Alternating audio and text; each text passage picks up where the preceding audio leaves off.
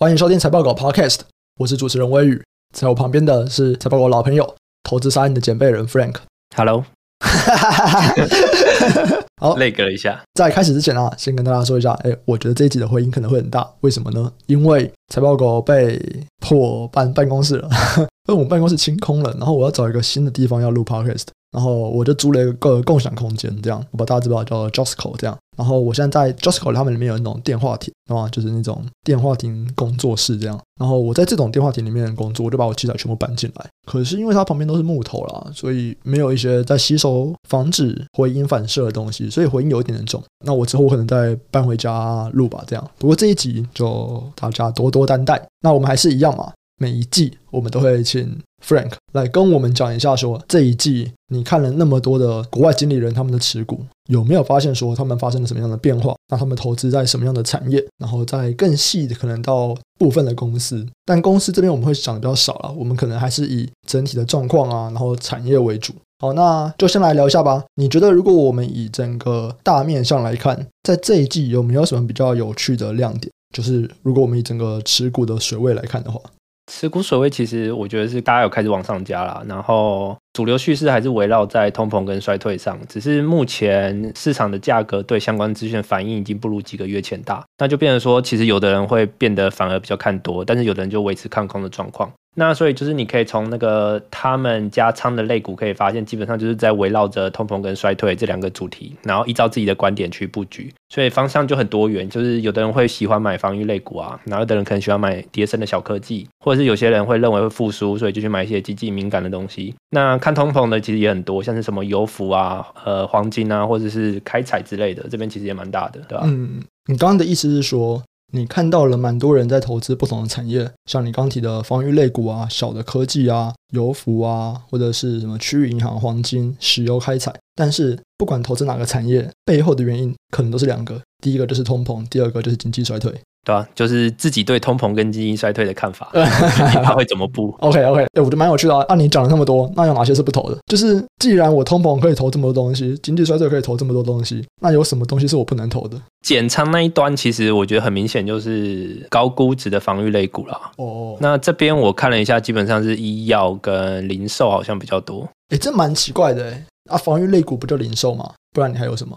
防御类股很多啊，公共事业啊，嗯、然后或者是。医药好像医药里面其实有分啦，就是有些会偏医保那一块，嗯，然后有些会偏新创药，有些会偏全民药，嗯嗯，其实他们估值是差很大的，嗯，可能还有一些什么医院的营运之类的。对啊，其实里面细分很多啦。那我看了一下，其实两端医疗都有人加，只是最明显的差异应该是那个估值啦。就是很明显减的那一端都是估值比较贵的医药啊，那加的那一端都是估值比较便宜的，像是什么辉瑞啊这种。所以其实还是回到估值。那我也蛮好奇说，说你刚刚提到嘛，大家减的可能是高估值的防御类股，例如零售。诶，是什么样造成这个都是防御类股，但它有高低估值的差异？一定是对未来某一些事情比较担忧吧？那你说会差到这么多？诚实讲，我自己觉得很难解释啊。因为你把它当到 DCF 上的数字，我觉得不应该差到这么多。但是市场就是给它差到这么多的估值，没问题。在我们刚刚在蕊脚本的时候，你还有告诉我一个嘛？就是套利跟并购变多了。对啊，这季超级明显啊，这季超级多。应该说去年底到 Q one 的时候，那个时候我好像有在一次聚会啦，我办一次聚会，那次好像有说，就是风险套利在一个近十年好像最大的位置吧，那个价差在最大的位置。嗯，但是很明显这个季度就很明显的收敛了。这个要不要再讲的浅白一点？浅白一点就是，例如说最常看到的风险套利，就是可能有什么并购宣布了，嗯，然后有些人就会去买被并的公司，嗯，你可能是现金收购嘛，或者是并购的公司用他的股票去换，所以你可以算出那个比例，然后可以去空相对应的并购公司的股票，嗯，对吧？那你就可以去套中间的价差，嗯，那去年年底的时候，这个价差大一点的可以到二十几帕哦。例如说公司他可能会说，哎，我就是要十二块收购全部的股票，可是现在市场价格竟然会只有十块，像这个样子。对，就是去年年底的时候价差在一个很夸张的位置。可是，一般来说，其实可能三五趴就算是很有空间的了。其实还是要看那个案例的风险程度啦。只是去年就是几乎是所有风险套利都在一个很很大的位置。嗯，这个季度很明显就收敛了啦，大部分都收敛到大概五趴以下的状况。嗯，其实我之前有做过啊，就这个东西美股还是比较多，所以我前几年在美股也会去做这种东西。就是如果公司有明确的 tender offer，那就去，只要这个价差够，tender offer 就是公司跟你说，哎，我就要跟市场上面收购股票了，有点像之前的那个乐升。如果大家记得这件事情的话，然后我之前在美股我也会去做。那其实通常十趴真的就算很大了，嗯，然后大部分可能在五趴左右，对啊。那我在猜，就是因为专门做套利的人其实就那些啦。那我在猜，去年可能全部都跑去做加密货币。为什么？为什么你会这样想？因为加密货币大家觉得那边比较好套啊，就比较无效率啊。你是有看到那些玩家真的就说，哎，我们在套加密货币这样？没有讲，但是我感觉出来，就是因为身边太多，就是都跑去加密货币那边做套利了。嗯。那所以，我们刚刚已经先聊了，就是说他们大概在布哪些产业，还有这个风险套利跟并购，开始又从加密货币很像回到股市这边，还有吗？然后有些人的布局很明显就是在赌那个降通膨法案啊，我看那个布局基本上就是在赌这个法案。哦、呃，只是因为十三 F 公布的时候，基本上你也都来不及了。对，所以就是哦，原来他们也会赌这种东西。哈，我原本想说后面可以来聊了，不过既然你前面提了，那我们就先来讲这个、嗯、降通膨法案，你要不要先来解释一下什么东西呢？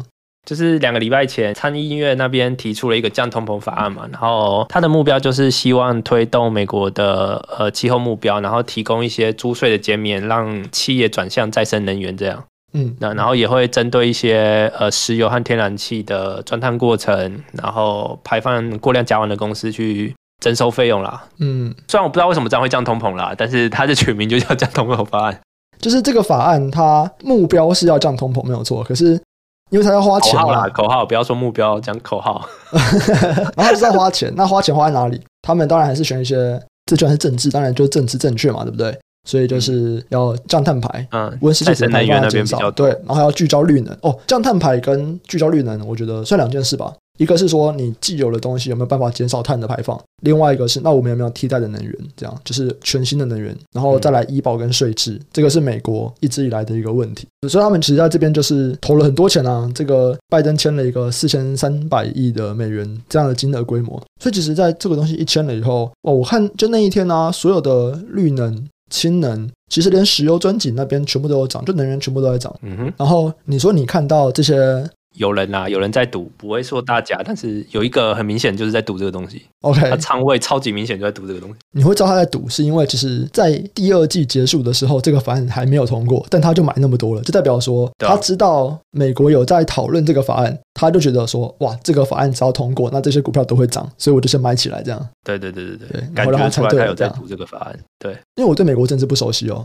你觉得这个成功率高吗？他可能就是跟政商那边关系比较好吧。嗯。了解，有可能有这部分的优势在啊，因为我在想的就是说，有没有可能其实这东西几率就是很高？那如果很高的话，为什么别人没有买？这我真的不知道，因为诚实讲，在他公布甚至前几个礼拜，我都可能都没注意到这件事情。哦，真的哦，对啊，因为我是知道这件事情，这件事情其实讨论蛮久，对啊。好，没问题。那接下来我们就细聊到比较产业的部分吧。第一个是大宗物资的部分。它其实也算是防御类股吗？还是抗通膨的地方？我觉得偏抗通膨啦。然后有一部分也是被那个法案推动的吧，尤其太阳能那一块啊。嗯嗯，我觉得油气、核能、煤炭基本上都是比较偏油气供给不足这件事情，对延伸出来的机会。对，然后太阳能，尤其现在又有一些短期的问题。对啊，对啊，对啊，对啊。然后太阳能那边就是一部分是气候法案啦，然后另外一部分是。我觉得也有一部分是油气的外溢啦，只是我觉得这比较缓不济急，嗯，所以我大部分会认为比较像是在赌那个通膨法案的事情。OK，所以你刚刚讲了几个，第一个是说油气的部分，那油气其实一直以来，我觉得今年呢、啊，今年油气一直都是一个很大的主题。然后、啊、今年蛮大，而且巴菲特越买越多。对对对对对。啊，太阳能的话，我觉得太阳能其实一直以来也都是蛮热的，就这几年也都蛮热的。那再加上它又有这个抗通膨法案这个题材，核能我比较少看到诶、欸。核能前几个礼拜到前几个月有热一波啦，就是因为欧洲那边之前在讨论要不要把天然气跟核能认定为绿能，对对，那一阵子有，然后再来是如果你理性的角度去看，你要同时达成碳中和目标，然后又要在太阳能、绿能接上来之前，中间感觉高概率会用到核能作为过渡。你觉得是过渡是不是？我觉得是过渡啦。目前啦，最保守来看是过渡啦。最保守。目前的感觉来看，就是你没有核能是不可能。对，我们不要讲过渡了，我们就是说，你今天就是不可能存太阳能跟风电这样，然后水力，就是你不可能存再生能源啊。呃，你应该说目前的技术来看，做不到这件事情啊。陈志强，你做不到这件事情，对啊。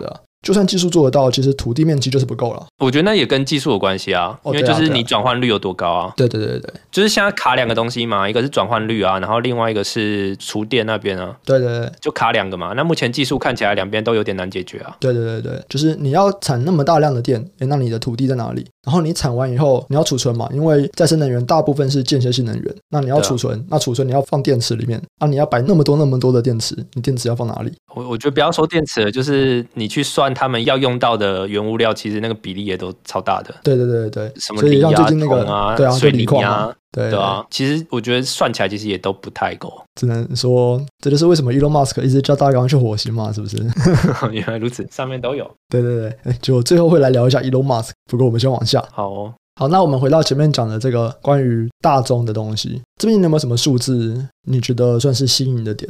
应该说，油漆这端目前整个叙事就是需求端可能是走衰退，然后供给端可能有个供给不足的状况。那其实大家年初的时候都很担心说 OPEC 的那个数字，因为其实 OPEC 在计算的数字上是有闲置产能的。就大家不确定那个数字到底是不是真的，所以年初的时候其实大家比较保守。那其实这几个月看下来，基本上我觉得市场已经开始认定那个数字不是真的了，就是 OPEC 其实没有太多的闲置产能，对吧？所以供给端这端看起来大家目前的认定方式是很紧的。对，例如说拿数字来说好了，就是目前最大的五家石油公司，他们到目前 Q2 的资本支出其实 QOQ 大概只有增加十五个 percent，然后 YOY 是增加三十个 percent。你看起来好像增速不少，但是这个数字其实比二零一九还要低三十趴，然后比上次油价就是在二零一零到二零一六那个时间点，大概还要低了六十个 percent。所以就是说，其实目前资本支出还是很少很少的。那资本支出其实大概会递延三到五年。我自己目前对油气的想法是说，其实大概未来的可能两到三年啦，不要讲太长，可能两到三年油价大概会维持在一个比较偏高的位置，就大概会在这个附近，对吧？然后另外一边就是因为俄罗斯那边的关系，所以欧洲的天然气是明显不足的，嗯，然后天然气不足连带带动电力的大幅上升，所以他们那边很多耗电量大的产业其实都已经停工了，然后甚至说呃跟天然气相关的产业，像是什么工业气体啊。或者是什么化工产业，其实我觉得很大部分都停掉了，对吧？那我在猜这部分的订单，其实因为很多终端商品都是很稳定的东西啦，所以这边订单应该我在猜应该是外移到美洲这边。哦，其实这样子在细猜应该有蛮多可以投资的机会的。诶，很多，但是我看了一下，第一个是因为这部分的东西，我觉得有点太 niche 了。例如说像化工那边好了，嗯，像美国厂比较多的可能是 CE 啊，或者是。道或者是 EMN 吧，对吧、啊？他们其实是所有化工都做，嗯，所以 那其实要算，其实我觉得会有点麻烦，对，我觉得会有点难。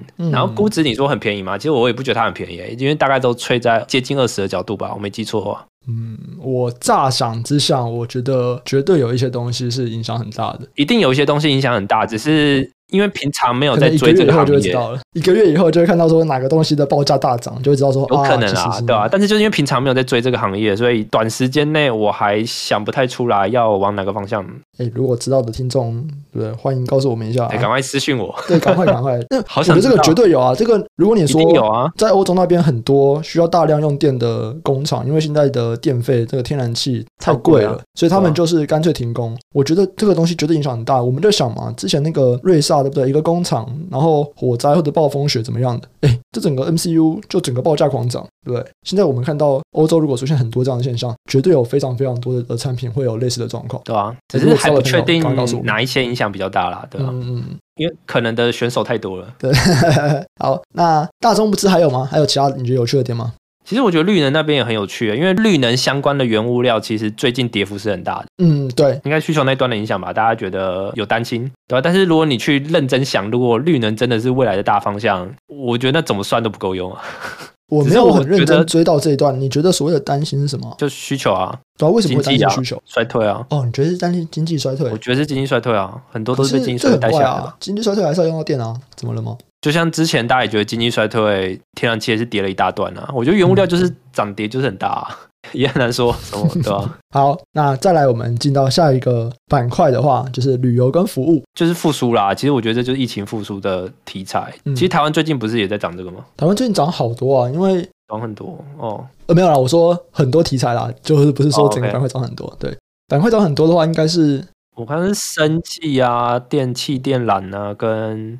旅游吧，观光。旅游，对啊，观光啊，因为你看，像台湾现在要开始逐步解封，然后日本也是嘛。日本觉得说，哎，他们之前开放这个团客应该就会爆满吧，结果没有，只有他们预估的六七成吧，这样，所以他们就说，哎，为什么这样子？那我们也许就是再开放一点这样。我搞不懂哎，啊，你在那边只开放个团客，不开放自由行，在那边说人没有想象中多么多，你就开放自由行，哦、我马上挤爆你国家。我真的觉得亚洲就是因为中国还没开啊。哦，亚洲旅游这段真的、哦，你说是中国人还不能出来，是不是？对啊，哦，有可能，有可能，所以状况没有欧美想的这么好，嗯，对啊，但是就是如果你去看欧美的旅游跟服务，其实我觉得财报开出来，跟是管理层给的看法都还蛮乐观的。没错，没错，对，就连那个不是旺季的这个游轮，哎，最近都讲的还不错，哎，对，但是他们股价其实都修正一大段，就是之前对，对大家认为可能会走到衰退的状况，所以就会觉得比较担心。对，可是结果他们自己说不会，对吧？所以就是，所以有人就赌这个啊，就是赌这个价差啦，嗯、就是看起来。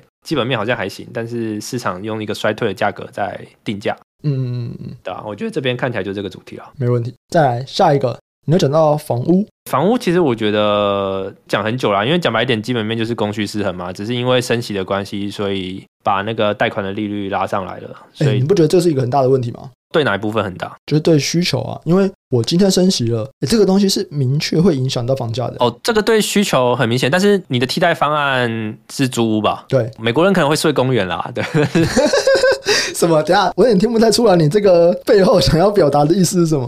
不是很多，就是真的就是付不起租金也会去睡公园吗？真的假的啦？你说我不知道哎、欸，感觉很像，还是我被那个影视媒体影响了？因为租金其实也都会跟通膨挂钩啊，我觉得听起来有点怪怪的啦。哦，好了，那你把它剪掉。没有，我不要剪啊，我就让大家抨击你。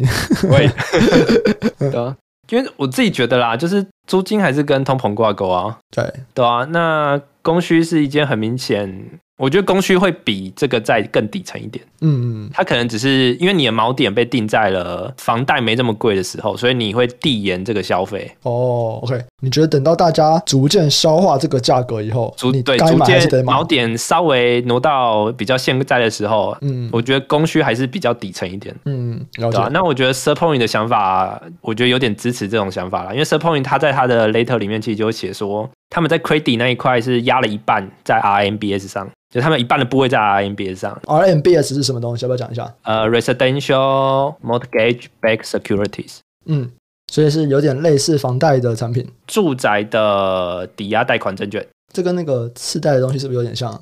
呃，基本上一样东西吧。哦，OK 啊，他没有再去那个切分。嗯，对对，他就是一开始的那个样子。那他们的想法是说，目前的 RMBS 交易在一个 high tens，就是大概十五以上，十五到二十这一段，通常就会叫 high tens。这是什么意思？就利率交易在这个位置，就利率大概是十五到二十趴这个区间。你说等于是他们买这个产品，他们可以拿到十五到二十趴的收益。对，简单讲就这样。这样表示说，他们的房贷高的位置，房贷其实要更高诶，这样子。房贷要更高？没有啊，就是会这么高，是因为有部分要抵消违约的可能。哦，OK OK。所以它目前交易在一个比较高的位置。那我在猜是因为很多人可能会觉得，就是这看起来跟零八很像，所以有点担心。所以就交易在一个比较高的位置。但是他们说，其实房屋的供需还是比较吃紧的，就供给那一段其实很紧。然后，嗯借款人来看的话，其实大概还有四十趴、五十趴的 equity 在里面。这个意思是说，就是假如说我今天房子是三百万，他大概只借了一百五十万出来。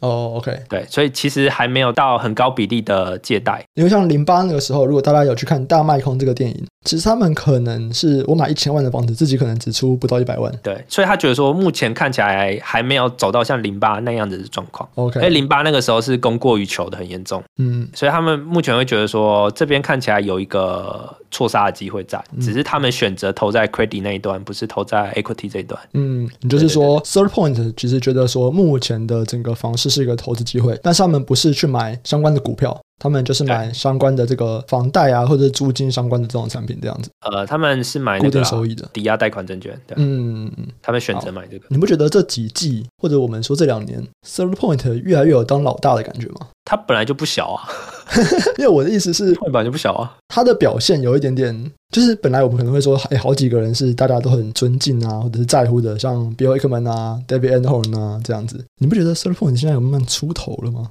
应该说，这三个是可能十年前大家会认为是中型基金，你会叫得出这三个人。嗯，那是 David Einhorn 就是太铁头了，铁头的架头，所以他这季好像有回来啦。但是、哦、这季他开心哦，最近超开心啊！最大持股被并购，哎，对对对，最近真的开心，绩效整个爆喷。嗯嗯，然后 Bill Ackman 之前还有涉入那个啊。我突然忘记那个医药公司叫什么。Bill Ackman 如果要讲的话，他最近比较大的动作应该是在那个吧，批评那个 Visa 跟 Mastercard。你有看吗？我有看到啊，我有看到。就是因为这两家公司，他们之前有在帮 Pornhub 应该说，我觉得这三个人，我会觉得 SettlePoint 是最弹性的，嗯、因为 David Einhorn 是很铁头的架头，对，没错。然后 Bill Ackman 其实你去看他的持股。他对质量的要求很高，嗯，他手上的东西一定是个好公司，对，价格可能不是特别便宜，对，他对质量的要求非常非常高，嗯，对吧？就是我会觉得说，SettlePoint 看起来是三个里面最弹性的那一个，OK，最没有坚持的那个，对，坚持最少的那一个。我刚刚在聊 Ackman 这个，我蛮好奇为什么我我很少看到台湾有人在讲这个，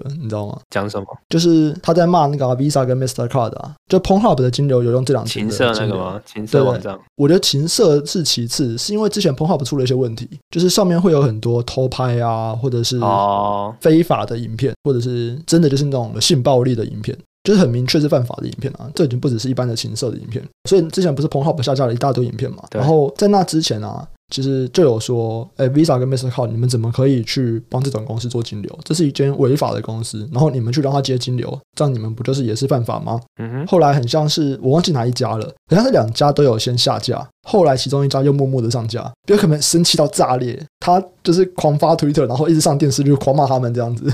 对，我觉得他本身的正义感比较强吧。诚实讲啊，你去看他从以前到现在，嗯，从一开始就是我觉得有点难判断的，老实说。为什么？因为他贺宝福那件事情，我觉得就感受到他是一个很在意社会正义的事情啊。可是他的社会正义跟他的钱绑太紧了。你说跟他的工作吗？就是你没有办法判断说他是真的为了社会正义去做这件事情，还是他打着社会正义的大旗去赚钱。也有可能啊，但这件事情太政治正确。然后他如果这件事情真的有激起舆论啊，然后导致正义被伸张的话，他可以赚的钱实在是太多了。我偏向前面了，不要把大家想的这么坏，对不对？我觉得从贺宝福开始，你就可以很明显感受到他其实很在意这件事情。然后接着下一个事情是什么？嗯在这个东西再前一点的话，就是那个、啊，就是 Kobe 的、啊、哦。PSTH 其实我觉得也算啊，他给就是小股东一个嗯嗯非常好的是他的 spec，嗯对对，他的这个 spec 可以说是真的。如果大家去看那个 spec 的的各种的规则，因为 spec 就有说嘛，就是说，哎，如果我并购了，我们钱会怎么分？那如果我失败了，我没有找到好标的，那我钱是怎么分？然后很公平啊，就是对小股东超好哎。就如果大家再去看另外一个对照，当时在号称消灭之王的那个 Chamath，哇，他的那个条件就是做不做事他都爽赚。对啊。就那个条件写起来是真的跟外部股东是在同一条船上的，嗯嗯嗯，甚至他可能很多利益都是要你们先实现了，他才能去实现，嗯嗯嗯，对啊，我觉得从各方面的讯号出来，我觉得他就是一个很在意自己可能外部形象啊，很在意公平社会正义的一个人啊。OK，所以你是支持他的，只是跟工作没关系啦，就是对我觉得两件事情啊、嗯。好，我觉得就我喜欢他，可是我不会说话正义，就对了。对对，我在投资上会觉得他还好，但是刚才说他绩效很强，但是干，等一下，你应该在投资上面觉得他厉害，对吧？他绩效很强，哎，他绩效真的很强，绩效是真的很厉害，但是真的很，你可以感受到他对。因为我自己不是对质量这么坚持的人哦，我没有很喜欢他的投资方法，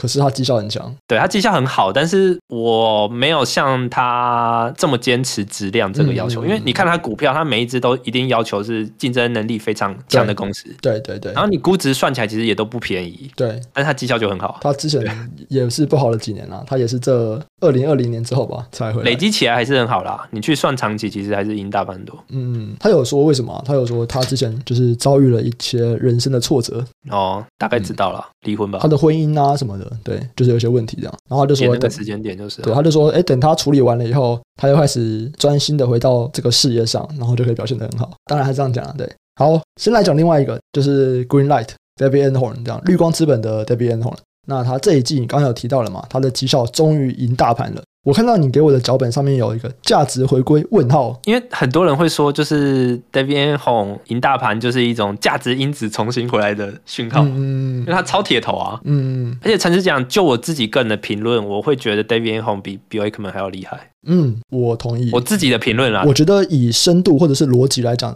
你会觉得 Deviant Hong 怎么可以看到这种东西？你怎么想到？对，而且他投的东西跟大家都不一样。嗯，嗯对，他会找到一些很奇怪的机会。对，很厉害，我真的觉得他很厉害，只是他绩效就起不太来。你说很多人会评论他说：“哎，这个是价值股回来了吗？或者是价值的时代回来了吗？”你有没有看他的 Letter？这季 Letter 好短，你有看吗？没写什么东西。他直接说不是。哦，真的哦？对，他说价值股没有回来。他说他这一季可以这个样子，他认为啦，最大股被并购。对，他认为有些运气在，嗯，然后他觉得这个东西是一时的情绪反应，可是这个东西它并不是价值回来，他认为价值还没有回来。然后他就有举一些数字说他为什么觉得价值还没有回来。哦，有 AQR 有举嘛，就是价差还在偏大的位置。对对对对，但他认为说快了啦，可是现在还不能说价值回来。关于 Greenlight，我觉得很有趣。如果大家去看他的这个股东信，我觉得你不看蛮奇怪的，因为他跟你一样都是有名的特黑啊。就马斯克黑啊，不是因为我看 Later 我不会全看，就是我会去找就是有意义的地方看。例如说他可能阐述了什么，他对某只股票的想法，或者他对市场有什么 view。嗯，对。如果他没有讲这两个东西，我只是快速滑过去。哦，他在 Later 里面他就有讲他的五大持股，然后再讲说他为什么买它。哦，他直接告诉你说哪个东西会很快反应，哪个东西还要一阵子反应哦。所以大家如果有兴趣都可以去看。然后他这边可能占了一页左右吧，很一页啊。他这季度写很短啊，他最后的一页半全部都在讲 Elon Musk，我觉得超好笑。哎，这我没注意，我没有注意他后面写什么，因为他就是马斯克黑嘛。然后他这样就有去放空特斯拉，嗯、包含说之前 Elon Musk 他不是陷入一个风波，就是他说他要把那个特斯拉收购私有化，对不对？嗯、然后这件事情不是有说，哎，你这个东西其实违反证交法，就是有说，哎，你这个东西应该被罚款啊，你应该要怎么样怎么样？结果没有嘛。这边呢，在那个时候他就写了一篇股东信，说 Elon Musk 觉得他可以完全无视法律这件事情，他认为不对。就是你怎么可以无视法律？然后他在那个股东信里面说：“可是这个社会很像真的就让他无视法律，觉得这个人就是厉害到他应该要凌驾法律之上。”这个是他之前写的。然后这次他又提，他就说：“我们之前写的这个，这次又出现了一次。他说要收购 Twitter，结果没有。”他仍然觉得他可以无视任何法律，这样，然后他就说，他认为这是不一样。这次的这个判决会是由好像是哪个法院，或者是就哪个州的法院，或者是哪个法官，我有点忘记了。然后他就有去说，根据他的分析，为什么这一次他认为 Elon Musk 会被罚？哦，所以他就大买 Twitter 嘛。可是 Twitter 这件事情，他应该不是第一个，因为在那阵子，你只要有在追，就是可能欧美的一些股票网站，其实很多人都在分析这件事情。对对对对，但是在股东信里面花那么大的比。重写的，我看到的像只有他一个，是 真的，我觉得超好笑。他骂马斯克这件事情占的篇幅比他五大持股的篇幅加起来还要多，因为五大持股以前都写过啦，没变化啊。好，这边是 Greenlight，那再来也是一个很红的啦，Michael Burry。Michael Burry 这季他的表现，因为新闻都有报，大家应该都知道，哎，全全部卖光，哇，剩一个仓位，监狱，对，全部卖光，剩一个监狱股，不知道什么意思。可能那个监狱其实，我觉得很多价头其实也都盯很久了。说哦，你觉得这个有趣的点在哪里？因为前几年我也想过要投，它其实是我每一年选举的时候都会稍微盯一下的股票。因为如果你去看前前次选举，就是川普当选的那一次。监狱在川普当选前是被压抑的很严重，就一路阴跌，然后一直到当选那一天，然后好像一个月内涨了八十几趴吧。因为民主党其实不太喜欢民间监狱这个概念，他觉得有一些侵犯人权的事情在这里面发生。那多空的想法是这样，就是空方认为说这是一个不人道的事情，而且没有明确的证据证明私人监狱比较好。所以他可能会被关停。那多方的想法是说，第一个是就现实面的角度来看，就是犯人就是一定要在监狱里面嘛。所以即使你想要关停，理论上应该会是走政府接管民间监狱的这条路。再来是，如果你去算价格，其实因为这些监狱都超级超级便宜，所以就是大家觉得说算起来，即使你拿当初买土地的成本价，然后按照通膨去调整，其实可能都比现在的市值还要高。再来是，好像宪法有保障说什么。政府不可以侵犯资产的权利吧，所以就是因为这条宪法的关系，所以多方认为说政府不太可能用低价去收购相关的民间监狱。我印象中主题是这样了，反正就是一个很 value 的主题啦。嗯嗯嗯，对啊对啊，听起来我觉得对，很价值投资人会买的东西，对，非常价投会去买的东西。对，嗯嗯，当然就是因为现在还是民主党当政嘛，那情绪就一直被压着，所以它其实我记得好像一直都往下跌吧。嗯，了解。好，那最后一个会想聊的人就是塞斯卡拉曼了。那塞斯卡拉曼就是哇，他买了京东方啊。我大概有看懂他为什么买了，因为他买的那个时间点净现金是市值的两倍，所以他应该在赌内内的。OK 啦，这也很像是卡拉曼，对吧、啊？非常大，而且就是那个时间点，其实也还没有出现明确的转型嘛。嗯嗯嗯，转型好像是这个月才开始吧，就是叫卖这件事情。其实我觉得这就是大家在买 Netnet 的一个概念啊，就是说不管怎么样，资金它就是会活用它，所以你也不用管它未来会怎么用，反正它现在就是资产就是这么多。可是中概我也赌了两三家 Netnet，也是有家很惨的呢。可是就平均来讲啊，对啊，新东方这个策略我觉得也是蛮有趣的啦。开始直播啊、嗯，那我觉得大家是很兴奋，他找到一个新的商业模式。可是能不能长期，我觉得是另外一回事。主要是现金就这么多了。哦，是啦，是。他还能产成怎么样？好。产业我们刚刚有跳到一个妙题，光纤。哦，光纤很明显就是美国这边要扩大相关设施的建设，嗯，因为对网络流量这边的需求是一直在快速上升的，没错，所以很明显最近大家都在铺光纤了，我觉得又反映到台湾来啊，这个我们之前的那个财经时事放大镜里面我们也有提到了，就是通讯设备、网通设备这边其实最近应该都是蛮明显的一个趋势嘛，因为其实这个东西也是讲一阵子了。但是之前就是晶片缺货，所以通讯设备是出不去。那现在随着这个晶片开始缓解啊，然后通讯设备的最主要这个晶片可以开始有货了，那么大家就可以开始去出这些通讯设备、网通设备。这样在台湾这边呢，我觉得也蛮明确。所以你在美国那边看起来就是相关的厂商。其实美国这边没有什么相关厂商哎、欸，那你所谓的光，看来看去就只有一家，因为那家很多人买。那家太多人买了，哦、OK OK OK，好，对对了解，这个我倒是没有注意到。好，所以以上差不多就是一些产业嘛，对不对？在个股的部分，你有没有想要提哪一些？就不用提很多，你就提几个你觉得有趣的就好了。Greenlight KD 我会觉得蛮有趣的。它是 IBM 拆出来的基础设施，嗯，它有一点特殊时机的味道在里面。什么意思呢？因为 IBM 一开始拆出来就有说，它要在一年内把剩余的股份卖掉。嗯，他手上还握有二十趴的 KD，然后这个量是超小超小的，KD 是一只超小的股票，量超级小。然后目前算起来，它应该还有一大堆没卖。然后一年的期限在十一月就到了。嗯，我觉得这看起来就是一个超级特殊时机的主题啊。其实也不是现在要买嘛，对不对？你是觉得？说它接下来的两个月卖压应该会很重，对，卖压会很重。那到时候也许可以接一下，只是它股价已经开始平在这边了。嗯，可是就是接下来会有很重的卖压。对，接下来理论上要很重嘛，因为它一天像昨天的交易量好了，只有一千五百股，嗯，然后一张只有十块美金，也就是说昨天的交易量只有一万美多，超级小。然后 IBM 还有二十趴的股份要卖，而且它是一定要卖，因为当初分拆出来，它不卖的话就会有税务问题。哦，OK，嗯，所以它是一定要在一年内把它卖掉。嗯，然后现在还有一堆手上还没卖。好，这个大家可以自己评估一下啦，可以评估一下说，哎，有这个东西在，蛮有趣的一个主题啦。对，大家会怎么样去使用它？这样子还有吗？我觉得很多高品质的东西，大家也都开始买了，像什么 Visa、CME 啊、ICE 啊这种之前都超贵的东西，大家现在都开始有一点点在接了。所以你是不是觉得整个股市在情绪的这边已经开始底部回来了？我觉得有一点啊，应该说这种竞争优势这么强的公司，还可以跌掉二三十趴的。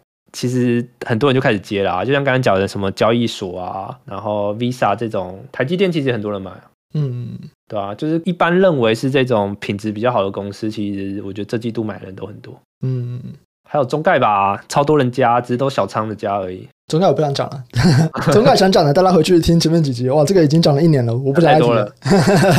太多了，太多了。对，而且也没有什么新的东西嘛，对不对？跟上一季一模一样，差不多。对对。哦，这季度油服其实加的很多。嗯，油服很明显就是加了超级多，就大家可能预期攻击要开了。因为其实之前都没有开啊，但是之前涨很多嘞。油服其实，在油气里面涨幅算少的，连管道可能涨的都比油服多。开采最多，开采最多，嗯、然后使用权啊，这样应该是使用权，再来是管道，嗯，最后才是油服。油服涨超少，这季度很明显就是油服这边又起来了，嗯，然后其他我觉得就是一些很奇怪的东西啦，例如什么？泰哥有买那个、啊、蜜蜡除毛。我看到整个都傻住了。什么东西？就是他应该是 IPO 前就认了，对，嗯，刚 IPO 公司，然后它是美国最大的蜜蜡除毛连锁店，okay. 叫 EWCD，叫 European Wax Center，这真的是蜜蜡除毛。那我会觉得比较有趣的原因，是因为通常华尔街对这种女性的东西反应都会比较慢一点。例如像 Lululemon 哦，Lululemon 反应很慢，对。通常华尔街对这种女生的东西反应都会比较慢一点，所以我会稍微对它有一点点兴趣。虽然我目前初步看起来我觉得它好贵，但是假如说它可以按照它的步调去扩展的话，其实是蛮有机会的，因为它比第二名是大太多了。嗯，好，我觉得个股就因为这一季你有说嘛，其实蛮多都蛮小的，很难买啊，我自己都很难买了。对对，这边就少讲一点。最后了，我们就回到最前面的主题。你有提到说，大家在投的两大主题就是经济衰退跟通膨。嗯，针对这两个议题，你有什么想法吗？我想法不重要啊。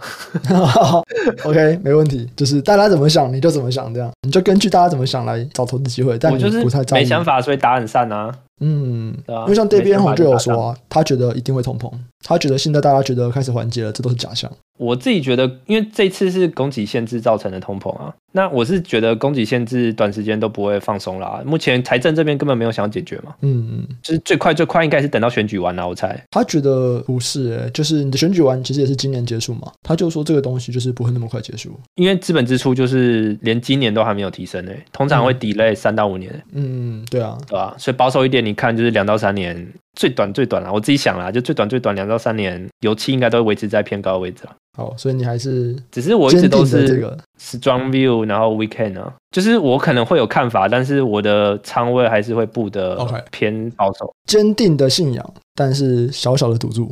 对啊，我就是我可能只会稍微赌的多一点点这样，我不会到整个仓都挪过去这种状况。好，没问题。那我们这次就到这边吧。其实我们之前有说，你应该要一个月一集啊，结果还是拖了一季一集。嗯，有这回事吗？你知道 Vincent 有跟我说，他有想要来一个月一集。我想说，哦，他不是要开基金的，他可以这样玩，可能、就是、他应该变超忙吧？我不知道哎，可他就有跟我说，他说，诶，他想要一个月来录一集看看，这样子就是来督促他自己。你看人家对我上进心，对不对？我上进心用在其他地方了，用 在哪里？你说花椒软体，知道吗？因为你在念书啊，我接着还会有硕士啊。好啦，我们这集就上到这边，下期再见，拜拜，拜拜。